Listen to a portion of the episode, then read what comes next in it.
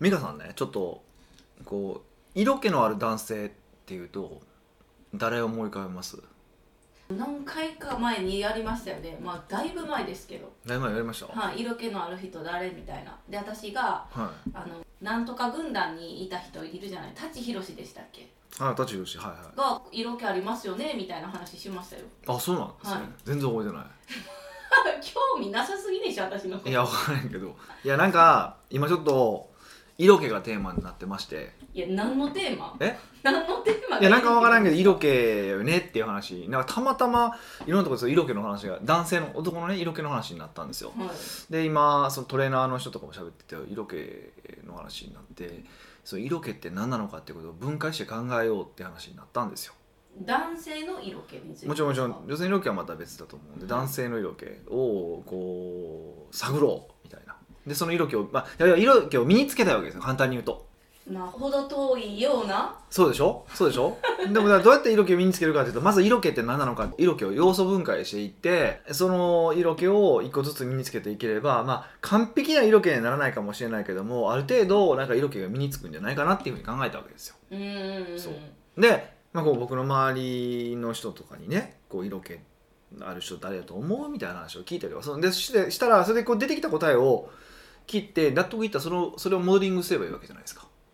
えそれを聞くときに誰って聞いてるんですかそれとも色気は何やと思うって聞いてるんですか、まあ、うんあのー誰でもいいいや色気がある人って誰やと思ってまず聞くんですけど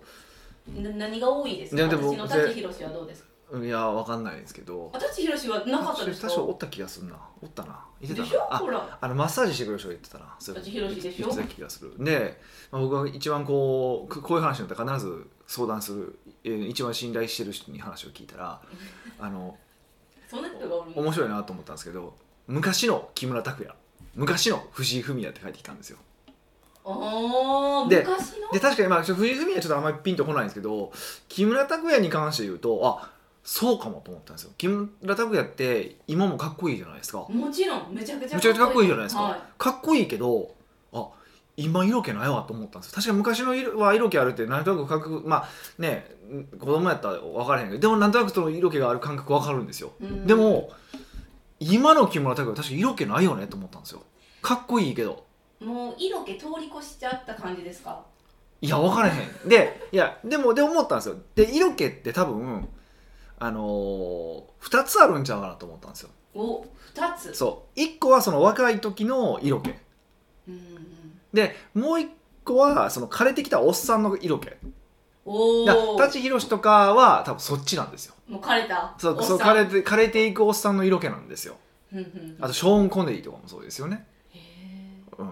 ショーン・コネリーってちょっと誰って今なあっちゃ分ったかんれでへすんけどまあまあはい検索してもらったら分かると思いますけはいど俳優ですよね俳優俳優これで亡くなったんですけどって考えると木村拓哉は違うんですよでそれから竹野内とかはすごくないですかあの色気ムンムンじゃないですか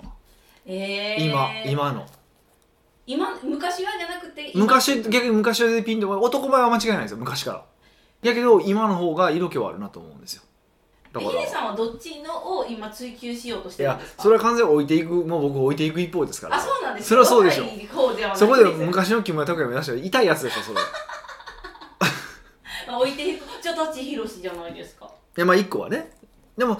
あの人だけやったらまああの人の見た目やからとかいろいろあるじゃん身長やからとか肩幅やからとかあると思うんですよだから何人か見つかると初めてなんかこう要素が見つかると思うんですけどはいだから結構いろいろ聞いてるんですよねえで何人ぐらい集まったんですか、まあ2人か3人しか聞いてないんですけどもう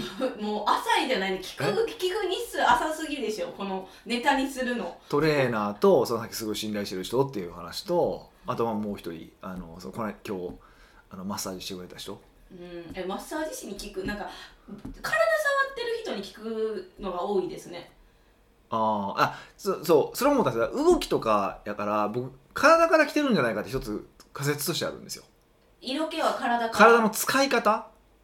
昔聞いたことあるんですけど誰がやったかちょっと覚えてないんですけどあのハリウッド俳優とかがねドアを開けたりとかあの何か飲んだりとかする時あるじゃないですかその時に右利きの人でも右でやるじゃないですかもちろんそれをあえてどんくさい左でやるんですって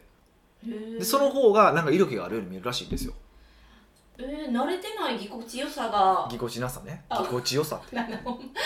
ぎこちなさが、が色気を出してるんだと思うんですけど、へーっていうような話をパッパッとその色気の時に思い出したんですよ。ってことは多分動きとか姿勢とかにもやっぱり色気ってあるんやろねって話になってるんですよ。うんで一個確実なのはやっぱ背中なんですよ。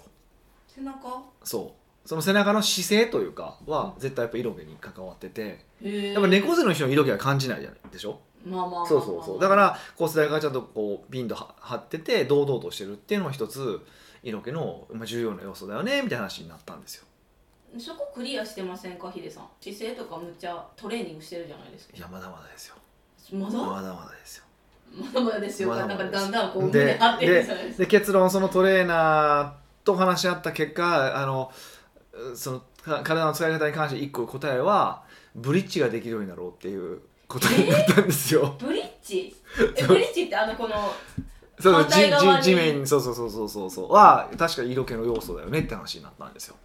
うんなんか見る限りできそうですけど意外とできないんですよブリッジ、へーちゃんとしたブリッジねかあのブリッジっぽい形はできるんですけど正しく体を使ったブリッジってなかなか難しいんですよいや何それ正しい体を使ったブリッジって多分誰一人出れていなさそなかなか難しいじゃないですか、でそれをやろうややると結構いけんじゃないかってあの確かにそうだなと思ったんですよなんでかっていうと、う、腹筋をすごい使うんですよ実はあれって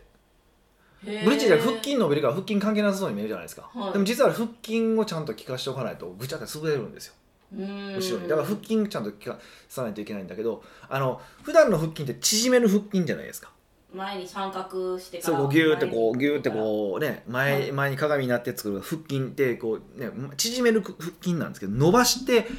腹筋でも伸ばしてかつ腹筋を使うっていうのが今までの逆なんですよねうんうん忙しいですそねう伸ばしながら腹筋そうそうそうでかつやっぱ後ろにこう伸ばすから胸も開かないといけないし胸開くってことは堂々としてるように見えるじゃないですかはいでしかも逆に収縮するってことはそう背中が収縮するってことは背中が鍛えられるってことじゃないですかあー伸び縮みの幅がそうそうそうそう基気本縮む方が鍛えられるからねさっきさっき腹筋の話じゃないけどってなるとそのその背筋が伸びた素晴らしい姿勢っていうのはブリッジができるよねってなってブリッジトレーニング中なんですかブリッジマンブリッジマンなんですね今ブリッジ結構あの重点トレーニングしてるで実際ねあのーその今でこれあるところで喋ったんですけどその自重トレーニングを今ずっとしてるんですよえー、わからないですよ自重トレーニングですあかのそのバーベルとか使わずにトレーニング何を使ってトレーニング普す通る自分の体の重さだけで自重って自分の重さの自重なんですけどそうをやってるんですようんでねあのーやっぱ普段から僕やってるじゃないですかトレトレトレーニングをしてるじゃないですか、はでそのレベル1からレベル10までの運動っていうのがあってレベル1クリア完全クリアしたらレベル2行ってくださいででレベル2完全クリアしたらレベル3行ってくださいみたいな感じなんですけどいろんなねあのなんていうんかなその腹筋とか胸とか使うやつは簡単にレベルがパンパンパンパンって上がっていくんですよはいへーほぼほぼトライアルなしで、だから多分レベル3の中に初級中級上級ってあってそのレベル3の上級終わったら次行っていいですよみたいな感じなんですよねむっちゃ細分化されてますねそういうのされてるんですよ、ってことはまあ30段階ってことじゃないですか10段階だから、って考えたらけどポンポンポンって一足先にいけるんですよ結構上級上級上級上級ってクリアすすしていってるんですよけど背中の種目に関して言うとレベル2で全部止まってるんですよいやもう背中のそんなトレーニングあるかなって思いましたけ結ど、構だから僕らも背中のトレーニングしてるつもりなんですけどはい足りてないしできてないんですよやっぱり、うーんっていうことがすごい分かってだからブリッジできひんからそうまあブリッジだけじゃなくてねそのそのトレーニングその自重のトレーニングも背中が弱いから今僕の弱点は背中なんですよお弱点を披露されてます もう弱点狙われたら終わいや別にこあのバーンとぶつかって死ぬわけではないからその弱点ではないけど あー背中が弱点なんやなーっていうのを改めて感じたわけですよ、り へえそうなんですすよでもえ何あの背中のステップ10までできる頃にはブリッジもできて色気があるヒデさんをお披露目あそうそうちょうどその背中ののトレーニングのレベル10がほんまブリッジなんですよまさにあそうなんですそうそう10なんですかまさに最最そ上級うじゃそないそう最うですか上級レベル10なんですよでたまたまでもその話してないんですよそのトレーナーにはあえそうなんですか、全くしてないのに「ああブリッジだよね」って言われてへえそうそうそう自然と目指してたみたいなだからやっぱもう同じ方向行ってる からこれは俺この自重トレーニングはせなあかんねやと思ってそうそうそう体を鍛える色気ですね、まあそれ体から出るねだからもちろんあと動きとかそう話の仕方とかうん声とか、まあいろいろ要素あると思うんですよもちろん見た目もそうですけど声めっちゃ思いましたはああ声ねいいやうん声は変えられへんからねでも今みたいにほわってこう変わらへんからねみたいなのあるじゃないですかこういうのってちょっと色気ありそうじゃないですかこう透き通るでもうわーっていずうずっとやってたらそれ多分こいつ狙いすぎやってなるじゃないですか確かにそうなんです けど難しいんですけどこれがナチュラルのボイスやったらすごいいいけどそうでも僕の場合特に声がちょちょっと高めなんで比較的あーまあよく通るっていう意味ではセミナー講師向きではあるんですけど、ね色気っていう観点で見るとちょっと弱いなって思うしまあ、そこをやっぱどうオンオフ出やっすかぱみたいやっぱなキリンの川島さんとか憧れ憧れますよねキリンですキリンですみたい なね、うん どっちも全然出なかったけどでもそういうことじゃないですか。そうそう、そういうこことなんですよ。とおーえじゃあいっぱい細分化していって、はいい、ろんな部分からアプローチするんですか体もそうだし、はいまあ、声も一つそうですし、うん。仕草もそう、最終的にはそうなると思いますけどね。ううーんんえそれなんでそもそも色気を目指したいんですかね、なんで色気を目指したいんですかなんで色気を目指したいんですかって言われるとすごい困るんですよね。えでもなんかなんでそんな話になるんっていうえ色気のある人生を送りたいってこいとやです、か、かっこいいじじいになりたいじゃないですか。まあ、テーマがかかっこいいですもんねまあ人生一の個ね、一個そうじゃないですか。で、かっこいいじじいってどんなじじいなのかって色気のあるじじいじゃないですか。うーんで、色気のあるじじいと色気って何って突然思って、はいはいはいそういなんですよ。色気のある人で、コンサルタントとしてはこれ色気を分解しないと気に食わなくて、 いきなりめっちゃ職業病出てるじゃな今いむちゃでくすちゃか研究をしてるってことだけなんですよ色気とはえそうじゃあそれはなんか解明したらみんなに伝授してくれるんですかいや伝授してくれるんですかって言うけど伝授する人間に色気がなかったら伝授もクソもないやんいえええでも色気って後付けでつけれるものなんですよねやわかんないですよそれもわかんないですよだからもしかしたら色気つけへんって結論になるかもしれへんしえこんなに今か体とかもめっちゃ研研究してむちゃくちゃ鍛えて時間も金もかけてるけど色気無理やなっていう場合もありえるありえるじゃないですかまあまあまあありえるけどそうもし色気が僕僕に身についてなかなか僕色気ありませんってよく言われるようになりましたみたいな話だったら色気セミナーしますよめっちゃ面白い色気セミナ色ー気一番怪しい色気のある親父の作り方セミナーします よ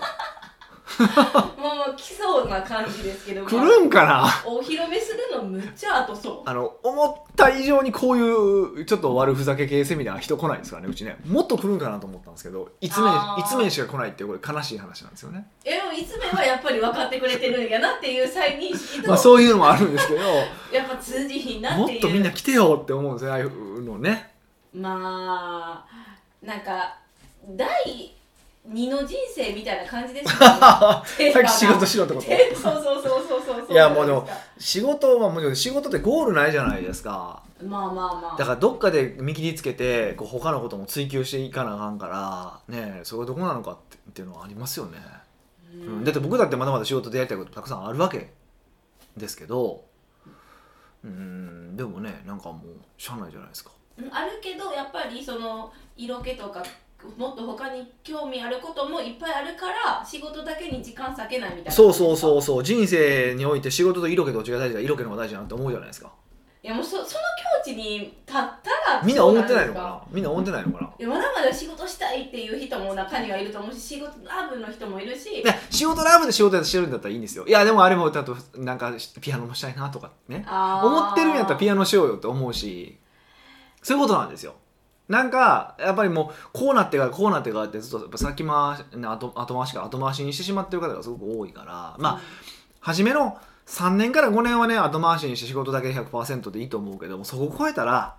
後回しはダメも死ぬからう死ぬから急に死ぬからいらすごい四季について言ってくるじやゃないほんですとか、ねだからあじゃあ5年ぐらいをちょっと目処にしてだから色気セミナー そうそうそうまあ頑張って、まあ、もし色気があ「最近色気あるんじゃうん」って思ったら「色気ありますよ」っていうふうにメッセージ送っていただければめっちゃ面白いじゃないですか特にこの辺がって言っていただけると嬉しいなと思うしもし今ね今今この人に色気感じるんですみたいな意見があればあー ぜひいただければはどうしますこれでもうすすでにヒデさんが色気ありますってわーって殺到したらいわーって殺到したらもう色気セミナーそうしますいや習得してないのにもうそれあかんやつ や俺みたいになれってわけわからんこと言う終わ終わらせますもうけど実現性ないからそうそう没そうになるやつはいまあでもぜひちょっとね色気とかもね、まあ、人生楽しく生きていくにもそういうのいいと思うんで、うんちょっと見直してもらうといいかなと思います北岡秀樹の奥越えポッドキャスト奥越えポッドキャストは仕事だけじゃない人生を味わい尽くしたい社長を応援します改めまして北岡ですミカです今回のご質問は今回はお初めてご質問されおた方を取り上げましたありがとうございますなるべくそういう方を優先したいなと思ってますんでねおどしどしご応募してください、はいニックネームボルガード2さんからのご質問ですほうほうこんにちはこんにちは。いつも楽しい放送ありがとうございこますちらこそありがとうございます。今回北岡さんの考えをお聞きしたいのうは、ん仕事の紹介をもらった時の対応についてですほうほうほうほ私の例ですが、うん知り合いの A さんかうんら B さんを紹介していただきまう。したああ、なるほどね。B さん、よかったらちょっと話聞いてあげてくださいみたいな感じでしょうね。うん。結果、うん B さんと私の間の予算感覚的にかなり離れていて、うん制約には至りませんでしたああ、あんま出せ出されへんかったってことですね。A さん、うん、なるほどね。はいは私の方でもうんクライアントを選んでいきたいので、うん制約にならなかったことは構わないんですが、い。はい。それをどう A さんに報告しようか少し悩みました、うんうんうん。そこで北岡さんに紹介をもらった時の対応で紹介をもらった時にうんどのぐらいの頻度で A さんに報告をしますかうん例えば A さんに連絡をしましたうん〇〇日にアポになりましたうん。アポ終わって返事待ちですのような頻度について教えていただきたいですほうでもう一つが B さんとの商談の後の報告はどのようにしますかおー制約となった場合うん。ならなかった場合問わず制約内容や話の内容まで A さんに報告しますかうん。予算が低すぎるこちらを舐めている感じ挙動不審など私の方からこれはやばいと思って契約をしなかった場合、うんうん。 A さんにはどの程度報告しますかああ。 B さんからも A さんへの B さん目線での報告がある可能性もありうん。 A さんと B さんの関係性に亀裂を入れてしまわないかなど少し不安ですなるほど。ややこしい話ですがお考えを聞かせてくださいそんな悩むことなんですかこれ。え嘘私も読みながらあそうやなそういう場合どうしようみたいな感じでよ読んでましたあ、そうなんやな。えいやいや俺全然いやなんかいやあいやあだこんなに悩むんやって逆に僕思ったんですよあだからすごいなんか真面目に考えてんねんなと思っていやいやいやみんな真面目でしょええそうそうやねんけどああそういうことかえ逆に何を迷わないんですかいや普通え、まあ、一番初めに多分一番ポイントは多分今回の件でいくと、うんその B さん断った件をどういう A さんにどう報告すするかでしょまず一番ポイントはそうですいやちょっと今回は合わなかったんででいいじゃないですかあーなんで合わなかったかとかっていう理由は説明しないんですかそんな細かくは言わないえちょっとうざそうだったんとか目つき悪かったんでとかそんな言わ言わないですね心の中で思っててほんまやめることあるからうんこれはた無理やなとかはあるけどそれは別に言わなくていいじゃないですかこれちょっとお互いの条件が合わなかったんでっていうのが一番あ無難なことはある一じゃな番いですふかわっと、ただ A さんと B さんうんが、まあ仲良しというか普通にね、交流がある中、うん紹介していただいたのに、うんえじゃあ何があかんかったんって A さんも思うと思うんですよ来るかな来るかなええーだだから例えばみ美香さんが誰かを俺に紹介しましたコンサルティングちょっとしてほしいっていう人がいてるんですとでもうちょっとなんか合わへんなと思ったから「ごめん美香ちょっと合わへんかったわえどこがですか?」って聞く聞くあお前は聞くな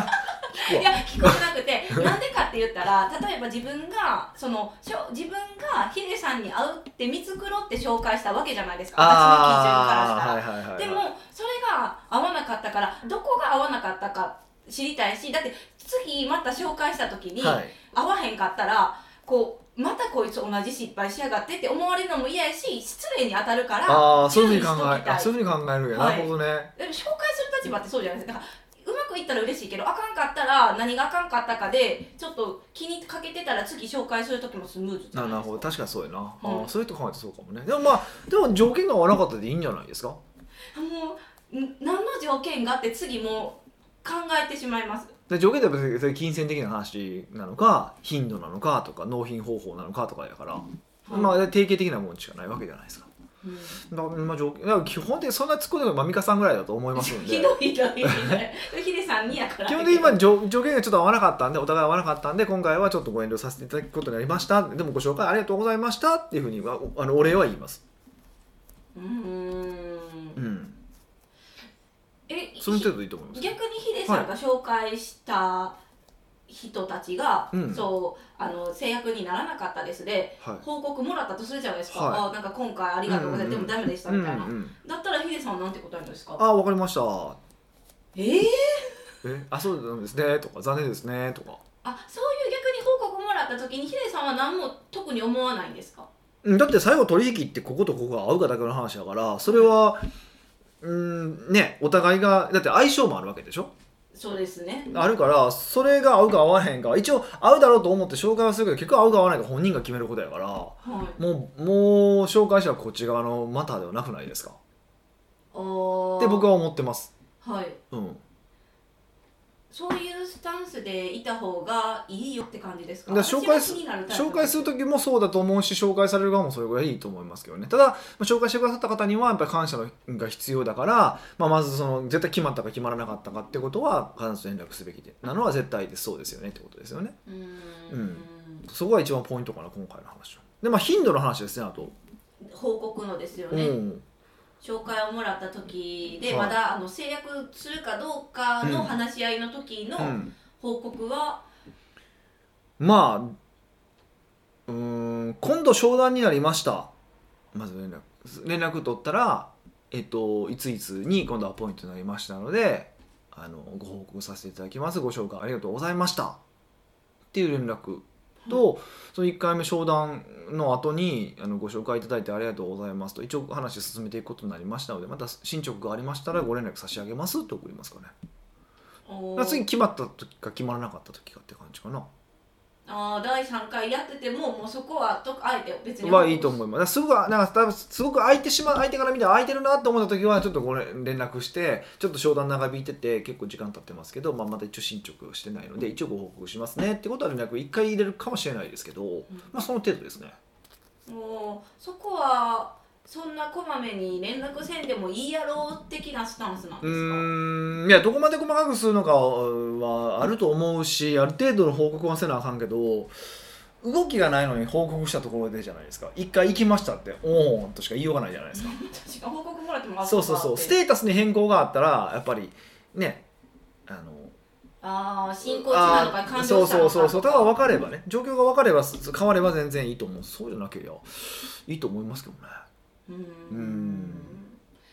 もしそれはなんか紹介してくださった方のしなんかこう性格にもよるけりですかヒデさんみたいに例えば、うんそれぐらいでいいやろうって思ってる方が大半かなとは思うんですけうど、んちょっと細かい方だって中にはいらっしゃるじゃないですか、はいはいはいそうはいいう時はだからあの、えー、とちょっとこまめに連絡するとか人によってスタンスを変えた方がいいんでますあ、かある程度は変えた方がいいと思うけどでもそこまで細かくしてくる人と友達付き合いせえへん方がええんちゃうんって僕は思いますけどねそっちもう話そっちになってしそうそうそうまいました そうそうこの紹介いやそうそうあのたまにいてそのなんていうかな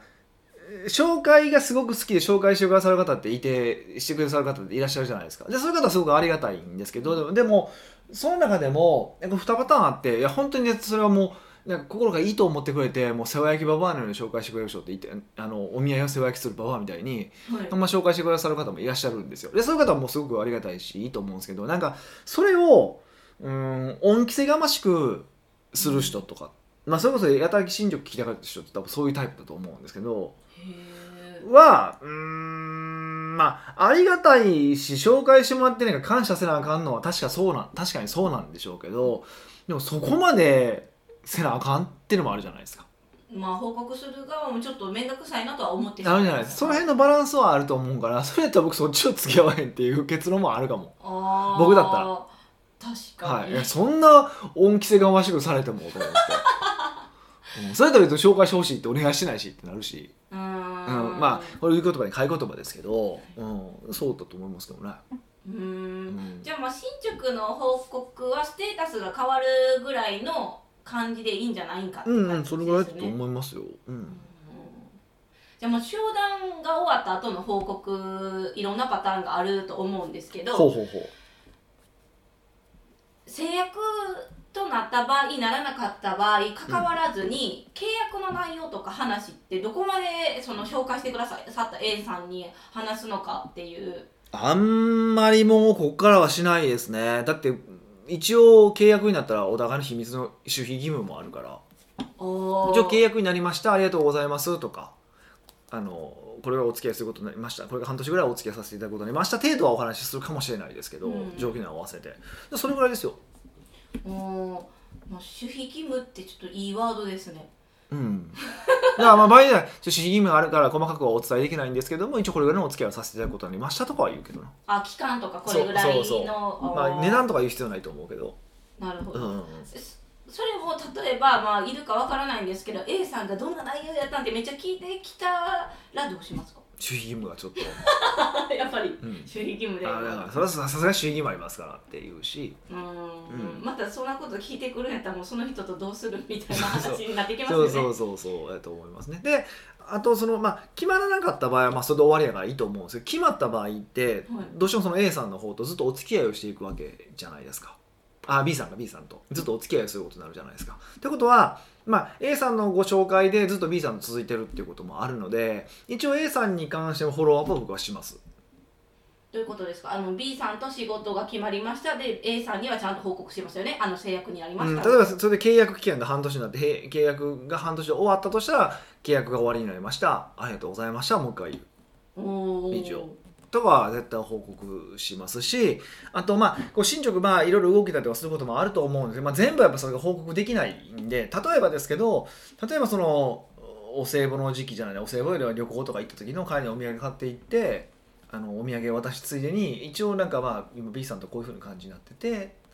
あのまあ、今も動いてますんでありがとうございますみたいな感じぐらいで何かのついででちょっと報告するみたいなわざわざ報告するんじゃなくてあーうんメインはそっちじゃないそうそうそうそうそう報っていう告じゃなく感じにしてしまってだからあなたのことは気にかけてますよっていうスタンスを見せるって感じがどっちかっていうとうーんえ例えば半年間で1回決まったとするじゃないですか、はいはいはいでその半年間でまた延長になった場合も、まあ、一応半年間でやったんですけどまた延長になりましたみたいな報告もするそこまで細かくはせえへんかなでも切りないですよねそんなそうそううそうそんな契約契約契約ってずっそうとそれ毎回毎そうそうやるのかって話だからまあその時はなんかすぐなんか持っていった時とかにまたまああとこまた今後ちょっとお付き合いすることになりましてありがとうございますぐらいでいいんじゃないですかああもうその A さんから紹介もらったからってずっとなんかまあ逐一報告するんじゃなくて、もうそのなんていうんでうすん、か何かのついてにっていう感じですねはいに軽くでそんな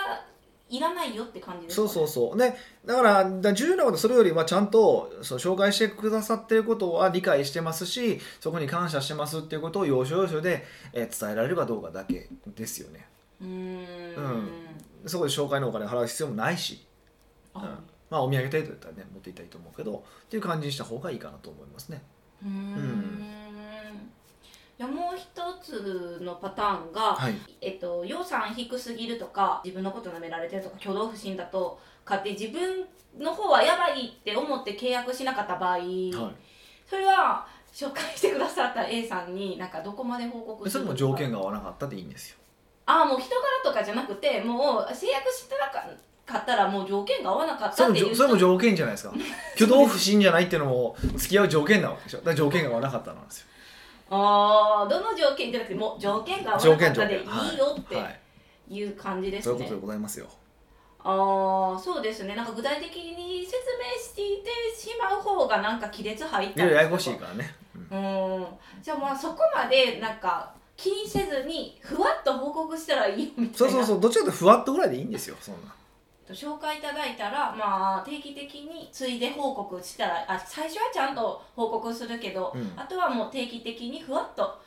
なんかのついでに報告するとかっていう気にかけていいよっていうぐらいがそれが一番いいかなと思います、うんはい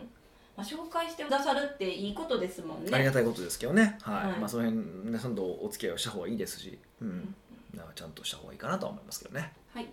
奥越ポッドキャストではビジネスの質問から個人的な質問まで幅広い質問をお待ちしております質問を採用された方には素敵なプレゼントを差し上げておりますので質問フォームよりご質問くださいはい特にあの初めての方は特に優先して読みます のでぜひぜひはいあのいただ